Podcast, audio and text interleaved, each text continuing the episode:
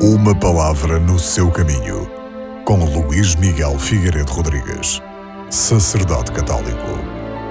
Neste domingo, a segunda leitura continua a ser retirada da primeira epístola de São Paulo aos Coríntios.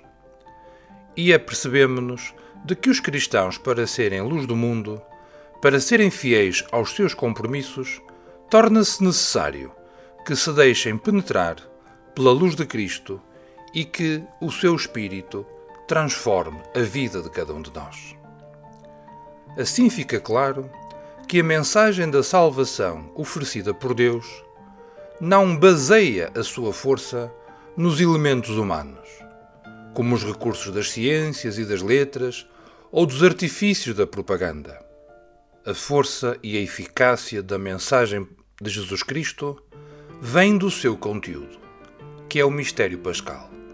Jesus Cristo que encarnou, viveu, sofreu, morreu e ressuscitou para a nossa salvação.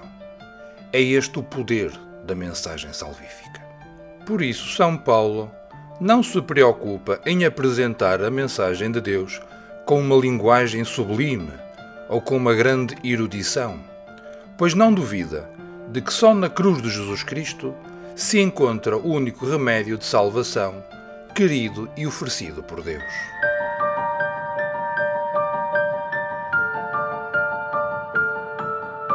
Uma palavra no seu caminho.